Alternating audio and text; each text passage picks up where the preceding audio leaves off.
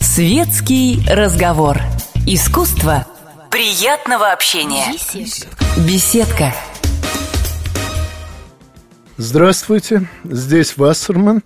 Сегодня беседка «Комсомольской правды», к сожалению, обойдется без звонков в прямой эфир, потому что передача э, записана заранее. Сейчас, когда вы ее слушаете, я нахожусь в Одессе, поскольку 9 декабря мне исполнилось 60 лет, и эта приятная дата повлекла за собой множество разнообразных дел, которые надо проделать обязательно у себя на малой родине. Так что с моим гостем, издателем, руководителем проекта «Однако» Андреем Вячеславовичем Сорокиным мы беседуем заранее и, соответственно, постараемся э, касаться в беседе не текущих новостей, которые, естественно, к моменту эфира уже несколько устарели, а более-менее общих вопросов. Ну, начну, с, естественно, с вопроса о том, как вообще получилось, что сайт, однако, до такой степени отпочковался от э, журнала, что сейчас они зачастую воспринимаются как совершенно разные проекты, объединенные лишь очень немногими фигурами. Здравствуйте, Александрович. Ну, пользуясь случаем и тем, что на самом деле э, в эфире мы после вашего дня рождения, позволю себе задним числом вас поздравить и немножко даже позавидовать насчет Одессы. Я, правда, тоже только что оттуда. Теперь возвращаемся к, к, к вашему вопросу. Восприятие журнала и сайта, однако, как э, отдельных продуктов, ну, между собой не связанных, я впервые об этом слышу, честно говоря, и, наверное, это не совсем правильно. Это действительно разные продукты, разные, разные, в первую очередь, по жанру. Один, один это буквы напечатаны на бумаге, а второй это буквы, набранные э, на компьютерном экране. Но содержательно, идеологически это разные продукты, проводящие одну и ту же редакционную политику и одну и ту же идеологию разными средствами на разные аудитории и, соответственно, разными жанрами, не более того. Вот и хорошо. Тогда э, давайте немного поговорим о самой этой идеологии, поскольку, в общем-то, те же люди, от которых я слышал фразу о двух разных проектах, э, идеологию сайта называют тупо охранительской. Ну, я, естественно, э, полагаю, что э, она ни в, кое время, ни в коей мере не тупая, но с тем, что охранительская согласен, и поскольку сам я уже объяснял, что я считаю нужным охранять, я хотел бы, чтобы э, вы сказали, в какой мере эта оценка верна, и, и если верна, то что охраняете вы которую оценку вы имеете в виду, Александр Александрович? Ваше, ваше понимание охранитель, охранительства или это вот э, комментарии ваших Нет, ну, знакомых? ну, я понимаю, что фраза тупо охранительская, mm. она характеризует в основном знакомых, а не нас с вами. Ну, как, в принципе, можно и так сказать, наверное, да. Вопрос же не, не в слове, не, не в сочетании букв. Вопрос содержания, которое вкладывается – в понятие тупо охранительское. Я подозреваю, что э, наше с вами понимание хранительства совпадают, если уж говорить об этом. Хотя я, я не уверен, что э, проект, однако, что бумажный, что электронный, э, является ну, таким уж сильно, сильно охранительским э, с той точки зрения, что э, стоит грудью за сохранение существующего статус-кво, и чтобы, не дай бог, ничего не поменялось поскольку ну, в жизни так в принципе, в принципе не случается. Поскольку до той степени, до какой существует в природе функция времени, охранять текущую реальность в принципе бессмысленно. Она все равно изменится, изменится через долю секунды. Ну, я считаю, что охранительство имеет смысл в тех случаях, когда мы четко понимаем, что именно стоит охранять и какие из перемен полезны, а какие вредны. Вот э, беда в том, что некоторые действительно считают необходимым сохранять все подряд, даже при всей невозможности этой задачи, а некоторые, наоборот, считают, что все, что было вчера, сегодня уже подлежит отмене. И вот как найти э, между этими крайностями разумное место, это действительно задача, которая не всякому под силу. Хм. Ну, в общем-то, наши с вами, наши с вами позиции совпадают. Ну, в общем-то, не зря вы у нас э, один из самых популярных авторов в проекте «Однако». Ну, иначе, иначе трудно было бы вот как-то нам с вами находить еще общий язык. Что мы охраняем? Опять же, если, если вот э, остаться в русле этих терминов, охранять, не охранять, там что-то, мы пытаемся воспроизводить, генерировать и воспроизводить идеологию разумного развития нашего общества и нашей страны, которая, естественно, э, опирается на сохранение тысячелетних традиций этого развития. Россия возникла не вчера, и даже не 20 лет, как говорил один из наших э, недавно действующих президентов. Россия возникла минимум тысячу лет назад. Э, за это время она сформировала свои, свои традиции развития, свой культурный код, и любые дальнейшие перемены в ее выражении ее текущей физиономии – без учета этого культурного кода были бы, наверное, не сильно рациональны. Так вот, та идеология, о которой мы с вами размышляем, она, собственно, и, и является попыткой найти образ будущего и методики достижения этого будущего с опорой на охраняемые нами традиции и культурный код. Ну, что касается культурного кода, то вот э, недавно в связи с решением канала НТВ не продлевать договор на показ передачи «Своя игра», э, в самой игровой тусовке, помимо всего прочего, обсуждался как раз вопрос единства культурного кода. Грубо говоря, сейчас уже созрела критическая масса игроков, которые просто не знакомы э, с, э, скажем, с э, теми романами, которые еще э, лет 20 назад считались абсолютно обязательными для любого маломальски образованного и воспитанного человека. Есть множество игроков, которые не видели даже таких хрестоматийных для нас с вами фильмов, как э, «Белое солнце пустыни» и «Ирония судьбы». Ну, понятно, что э, продолжение «Иронии судьбы», к сожалению, изрядно подпортило и репутацию первого фильма и так далее, и так далее. То есть утрата культурного кода сказывается даже на таких мелочах, как э, наборы фактов, на которых можно строить игровые вопросы. Кстати, в очередной раз напомню, что в наших играх вопросы отталкиваются по возможности от общеизвестных фактов, ибо проверяется не знание фактов, а способность строить нетривиальные рассуждения. Но вот какой-то базовый набор необходим. И если еще лет 10 назад считалось, что любой Э, участник интеллектуальной игры по меньшей мере читал «Золотого теленка» и «Мастера и Маргариту», то сейчас на это уже тоже нельзя рассчитывать. Так что проблема культурного кода действительно стоит в высшей степени остро, и это проявляется вот даже в таких мелочах.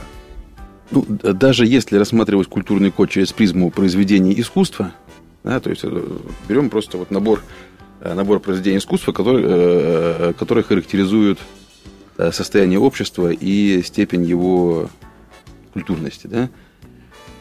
В принципе, не является трагедией то, что, скажем так, набор произведений искусства, обязательных к ознакомлению, он со временем меняется.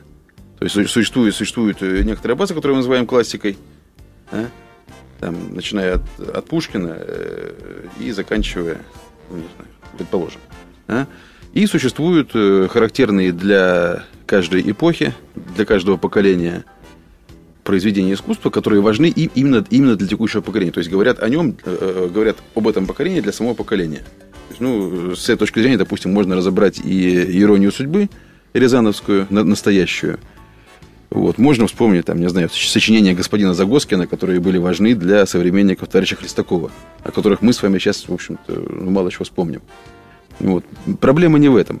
Э, проблема в том, что пополнение сокровищницы культуры и, соответственно, изменение обязательного набора, оно же связано не, э, оно связано не, не с тем, что мы сбросили с корабля современности ненужные нам холсты и, там, и, и тома. Проблема в том, что ну, не отказываясь от чего-то, да, а, ну, скажем так, снижая актуальность тех или иных творений, произведений искусства, мы заменяем их чем-то другим, чтобы было лучше, краше и так далее, и так далее. Так вот, проблема наша с вами сегодняшняя, проблема нашего сегодняшнего общества не в том, что наши молодые современники там не смотрели «Иронию судьбы» или не читали Ильфа и Петрова. Проблема в том, что эта современность пока еще не сгенерировала ничего такого, что могло бы обогатить наше культурное наследие. Ну, так, такая, такая вот э, печальная история и получилась. Кстати, обратная сторона, обратная сторона этого же печального факта, она в том и заключается, что если э, поколение сгенерировало что-то ценное, то, признав, то понимая сложность, сложность и важность этого ценного, оно с большим трепетом относится к их наследию, которое уже как, как бы не актуально. После рекламы мы поговорим о других проблемах, надеюсь, не менее актуальных. Горячий кофе Светский разговор. Интересные персоны. Хорошая компания. Беседка. Уютное место для душевного разговора. Комсомольская правда. Реклама. Красная жемчужина, красный колпак, красный куб, толстостенные, ранние, урожайные – что это? Красные сладкие перцы от компании «Гавриш». Компания «Гавриш» – высокое искусство российской селекции. Комсомольская правда. Читайте в еженедельном выпуске. Максим Галкин готовит в нашей семье Алла, а я руковожу. Как нас дурят на новогодних распродажах. Комсомольская правда. Узнайте больше в продаже с 13 декабря. Для лиц старше 12 лет. Реклама на Радио КП. Телефон рекламной службы в Москве. 777 0280. Илья Лагутенко почти весь год провел на паруснике. Пишет песни для нового альбома, абсолютно счастлив и собирается в кругосветное путешествие. Хочется воплотить какие-то мальчишескую мечту пройти на парусном судне вокруг света. О новых песнях и творческих задумках группы «Мумитроль» музыкант расскажет сегодня в 20.35 на Радио КП. Вечные истины братьев Стругацких – Самые убедительные наши победы мы одерживаем над воображаемым противником. Отягощенные злом.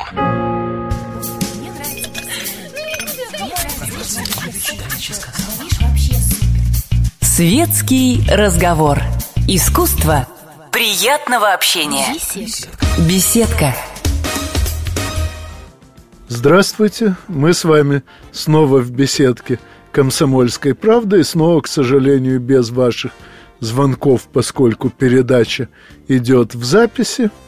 Ну, я постараюсь пригласить моего гостя Андрея Вячеславовича Сорокина и в прямой эфир, чтобы он смог ответить на ваши вопросы. А пока мы беседуем о вещах, если не вечных, то, по крайней мере, долговечных, в частности, о проблеме культурного кода. Э, я позволю себе продолжить э, э, то, на чем мы прервали с вами до рекламной паузы. Мы с вами говорили о проблеме, о проблеме восприятия и сохранности актуальности тех или иных произведений искусства. Ну, бог с ним с искусством, тем более, что те произведения, которые создаются сейчас и которые ну, скажем так, еще не вошли в классику, возможно, э, будут оценены в, ближайшем, в ближайших поколениях и останутся в веках. Нам этого знать не дано. Ну, вот. кое-что дано.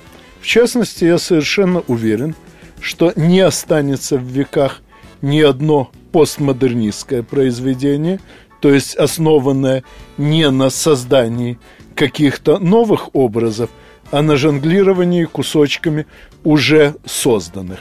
В этом я уверен потому, что постмодернизм был популярен в истории уже не единожды и еще ни разу не создал ничего запоминающегося. Кто, например, сейчас знает, что такое центонная поэма? То есть поэма, созданная э, из строк других произведений.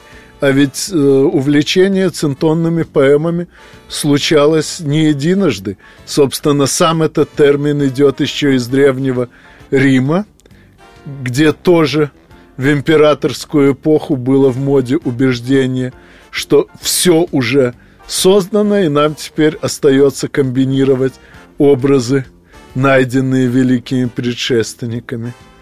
Так вот, э, на мой взгляд, постмодернизм – это вообще попытка оправдать собственное творческое бессилие. И судя по опыту предыдущих приступов постмодернизма, нынешний тоже пройдет бесследно. Остается только надеяться, что он пройдет достаточно скоро и уступит. И любители присосаться к кормушке от имени творческих личностей уступят, наконец, место творческим личностям. Ну, извините, это я о своем и наболевшем. Совершенно с вами согласен. Э, действительно, актуальное творчество, оно является смыслом только тогда, э, э, когда генерирует новые смыслы, отражая смысл, существующий в реальной жизни. А смысл может быть только один – созидание, улучшение того мира, в котором мы живем сейчас – так вот, и я предпочитаю рассматривать культурный код не как познание индивидуума в области произведения искусства, а как вообще способ традиционный и естественный для того или иного общества, способ э, восприятия, рефлексии, воспроизводства и, и э, изменения существующей реальности. Вот, и, э, э, и это гораздо шире, чем просто, чем просто знание, знание, знакомство или даже производство тех или иных э, явлений искусства. Вот это, в принципе, понятие гораздо более широкое, касающееся практически всех областей человеческой деятельности. Ну, как раз в других, не связанных с искусством областях человеческой деятельности, постмодернистская перетасовка смыслов, к сожалению, сейчас еще популярней. Э, ну и постмодернистское же отрицание возможности создавать что-то новое, как ни странно, очень гармонично сочетается с желанием отказаться от всего старого.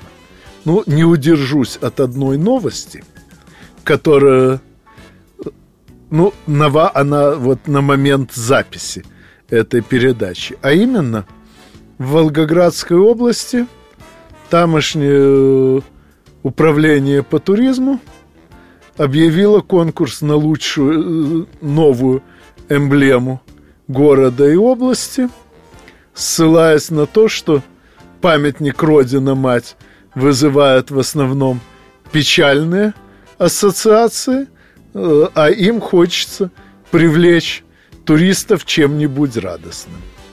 Ну, честно говоря, вот сейчас э, это случилось две, две недели назад, то есть пока мы с вами здесь сидим, это еще свежая информация. Э, а когда, когда мы с вами уже разговариваем с нашими слушателями, эта информация уже, уже не, такая острая. Значит, в принципе, здесь пункт первый. Речь идет о мутациях. Это то, то, что вообще этот факт возник – в живой природе, является очень тревожным признаком чудовищной нравственной мутации, которая позволяет вот таким вот, вот мутантам, да, вот даже не, не понимая, что, что они делают, не понимая, о чем они говорят, выступать с такими креативными инициативами.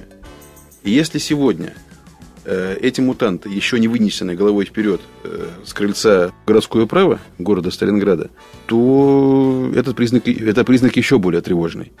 Потому что, ну, сам факт того, что у людей, у людей в их мутирующих мозгах возникло вот такое, это за грани добра и зла вообще-то. В принципе. Ну, со своей точки зрения, они делают доброе дело. Именно, позволяют, именно. Позволяют забыть ужасы прошлого. В этом-то и проблема. Проблема в том, что в мутировавших мозгах, вот в этой вот субстанции, да, которая там плещется в черепных коробках, э, это, вот в этих мути, мутировавшей субстанции уже э, грань добра и зла, она уже не разделяется. Для них это в порядке вещей. Ну как же, это же выгодно для туризма там вот. Хотя, честно говоря, я очень сомневаюсь, что в городе и области в обозримом будущем появится что-то сопоставимое и по значению, и по привлекательности для туристов с образом одного из величайших сражений всей мировой истории. Даже не в этом дело, да? Даже если сталинградцы через 50 лет, через 100 лет, через, через, через 5 дней, да, совершат нечто более величественное, то это не заменит собой подвиг их предков. Потому что он уже был, он уже вписан в мировую историю, и все, все новое, что мы создаем, мы создаем, отталкиваясь от, отталкиваясь, отталкиваясь от того, что у нас сейчас уже есть. Вот недавно у меня был разговор с, с одним деятелем культуры. Он хороший человек, кстати, очень такой правильный, с хорошей биографией, с хорошим воспитанием и э, с, с добрыми намерениями. Вот. Он мне решил поделиться со мной своими творческими планами. Вот, творческий план был такой, написать роман из русской истории, который одухотворил бы современное русское юношество, заставил бы его любить родину по-настоящему, и, значит, и быть готовым за эту родину отдать свои жизни цель совершенно святая. Вот. Для этого человек планировал написать роман об отрусках. Я говорю, она, ой, в смысле, а зачем? Я говорю, ну как, ведь и дальше следует набор этих вот, набор смешных аргументов о том, что вот, мы не знаем свою историю, нам нечем гордиться, поэтому вот, а ведь вот, вот враги уже говорят, что это не мы выиграли Вторую мировую, а выиграли американцы и так далее, и так далее.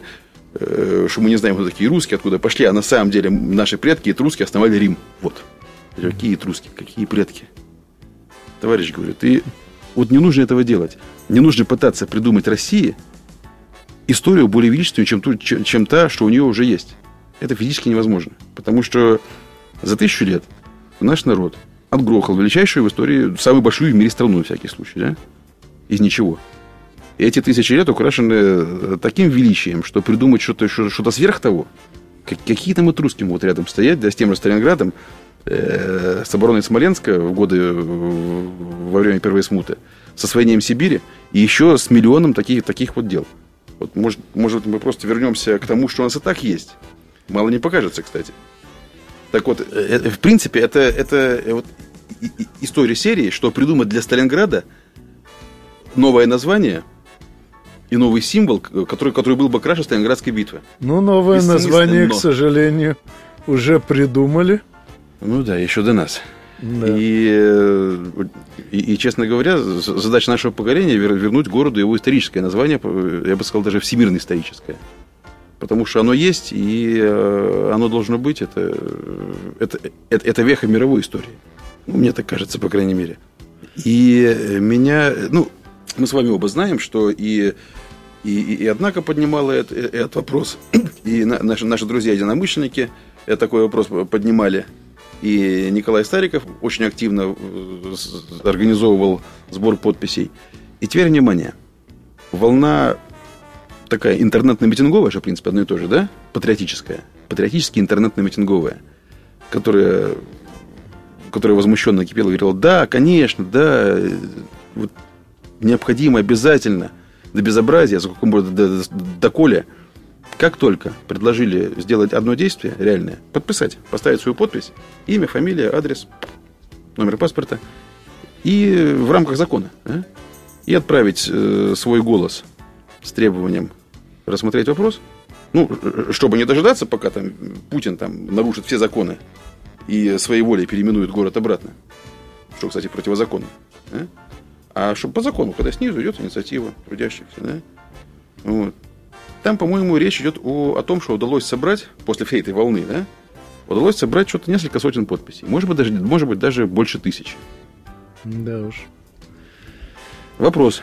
Дорогие товарищи, дорогие товарищи современники, соотечественники, это сложно? Это сложнее, чем э, удерживать дом Павлова? Боюсь, что удержать в порядке собственные мозги это одна из самых тяжелых задач, какие вообще перед людьми стоят. И далеко не каждый, к сожалению, с ней справляется.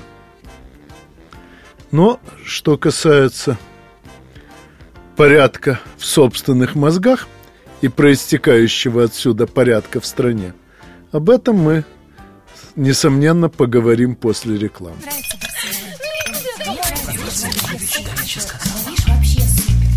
Светский разговор.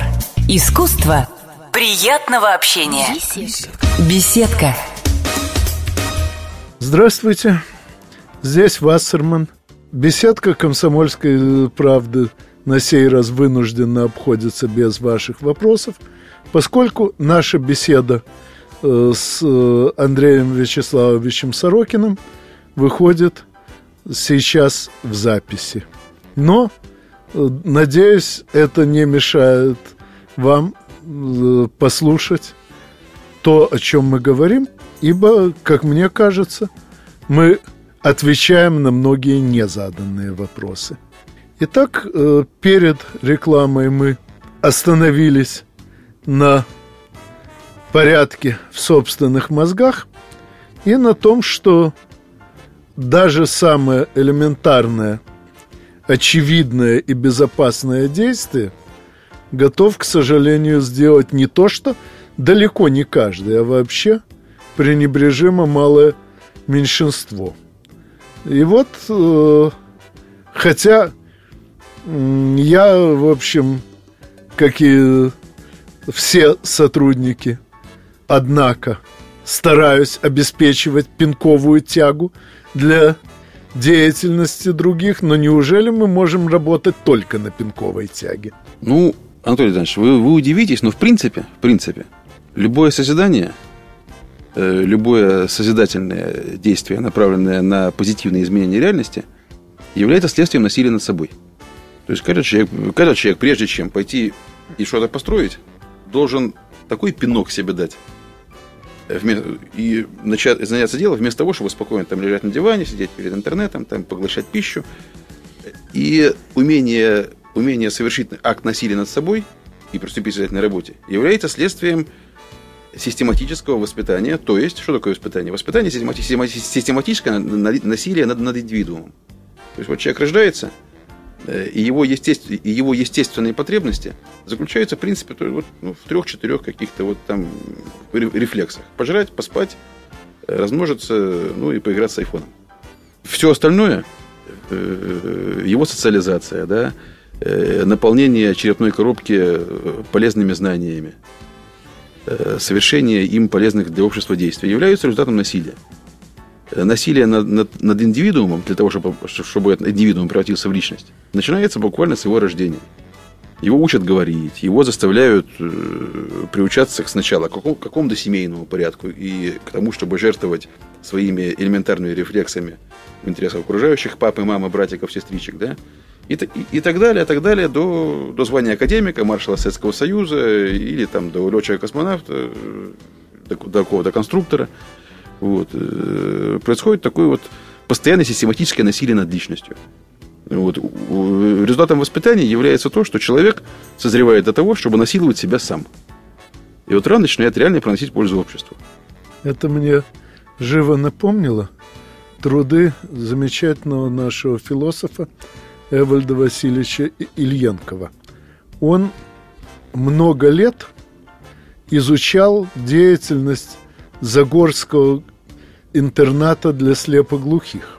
И вот э, на базе того, как там проходило обучение, он, во-первых, сделал немалый вклад в методы этого обучения, а во-вторых, опубликовал множество трудов, где показал, как мало в нас вообще врожденного. Оказалось, что множество рефлексов, которые мы раньше считали врожденными и присущими каждому, на самом деле воспитываются. Просто воспитываются в таком раннем возрасте, что ни сам человек этого не замечает, ни окружающие не осознают, что они его воспитывают. Не только у слепоглухих, у которых контакты с внешним миром резко ограничены, и поэтому процесс воспитания оказывается значительно сложнее, его удалось исследовать и потом убедиться, что этот же процесс, хотя в не столь сложной и в не столь явной форме, присутствует у всех. И, в общем, э, набор рефлексов, присущих человеку с рождения, столь ограничен, что даже умение играться с айпадом в него не входит. Неужели? Вот. Так что, выходит, нам действительно надо в первую очередь осознать, что мы должны э, совершать насилие над самими собой просто для того, чтобы быть людьми. Несомненно. По-другому людьми, собственно, не становятся. Вот. И в этом смысле, конечно же, эксперимент с подписями за Сталинград изрядно огорчает. Ну, правда, дело еще только начато, и я надеюсь, что даже наш с вами разговор кого-то подвинет в нужную сторону. Но очень боюсь, что таких разговоров понадобится еще много. А мы не ленивые. Ну, вообще же, раз уж зашла речь о воспитании, скажу о своем, о наболевшем, а именно о том, что нынешняя школа всячески дистанцируется от процесса воспитания. Причем дистанцируются не сами учителя, они кто как раз чувствуют, что преподавание без воспитания невозможно. А вот те, кто нынче руководит э, учителями, отдает им распоряжение и сочиняет стандарты образовательной деятельности, они вообще стараются превратить образование в сферу услуг. А я много раз говорил, что образование – это сфера производства. Причем не просто производства, а производство главного средства производства, а именно самого человека. Ибо тут я полностью согласен с Марксом, именно производство средств производства главное в мире, потому что все остальное зависит от него. Ну и человек, бесспорно, главное средство производства. И поэтому – то, что делают сейчас с нашим образованием, это не только с нашим, это практически общемировой процесс. Это в конечном счете разрушение самого фундамента нашего благополучия и развития. Ну, на мой взгляд, разрушение фундамента нашего, нашего существования в принципе, да? Ну, общемировой процесс, во-первых, это проблема всего остального мира, дай им Бог здоровья то, что сейчас э, на руководящем уровне делается с нашим образованием, описывается не политическими категориями, а категориями Уголовного кодекса, вообще-то. Но, в-третьих, при этом категория Уголовного кодекса здесь применимы только в том случае, если мы, как общество, да, каждый конкретно взятый, э, каждая конкретная взятая личность и сумма этих личностей как общество, да, э, понимает э, задачи и смысл своего существования. Мы опять с вами возвращаемся к началу нашего разговора, к культурному коду, к охранению традиций и, и, и, и к их развитию. Ну, сразу если, же сделаю... Да. Э, если значит, нам, достаточно, нам достаточно удовлетворения своих текущих, э, текущих э, инстинктов, да, и мы, не, и мы не заводимся о том, что будет со страной через 100 лет, через 200 лет, а на меньший срок планировать бессмысленно, в да,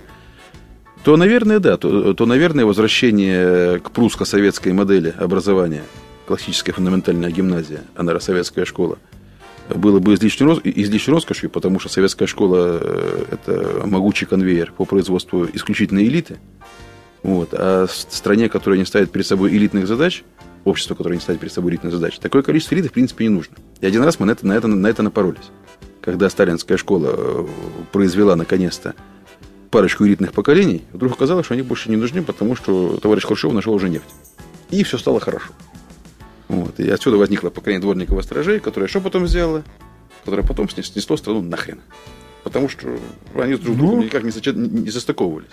Ну, боюсь, что это случилось как раз потому, что эта самая элита попала к управлению слишком поздно, и Э, не успела сгенерировать новые задачи, достойные такого народа. Пардон за каламбур. Э, генерирование новых задач не входило в задачи этих людей. Да. Уже. В, Вот, в чем но- была проблема? Но одну поправку я все-таки внесу. А именно, общество – это не сумма личностей. Согласен. Э, Вообще говоря, главная ошибка либерализма и либертарианства, то есть господствующей у нас э, в нашем руководстве политической и экономической теории, как раз в том, что общество воспринимается как сумма личностей и сумма межличностных взаимодействий, тогда как реальная картина несравненно сложнее. Эти взаимодействия сами влияют друг на друга, и образуется сложнейшая структура, абсолютно не сводимая ни к личностям, ни даже к парным взаимодействиям личностей. Общество – это самостоятельная сущность, не сводимая к личностям, и э, именно неучет этого обстоятельства и привел к тому, что либерализм и либертарианство загнали сейчас страны, все еще именующие себя развитыми, в совершенно безнадежный тупик, откуда в принципе нельзя выйти, оставаясь в рамках концепции общества это сумма личностей.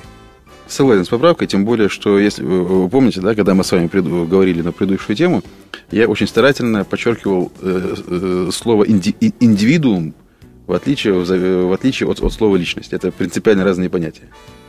Хотя, хотя вроде как считают синонимы, и- и- но, но это, но это далеко не так. Ну, личность это в конечном счете продукт все того же общества. Конечно. Именно.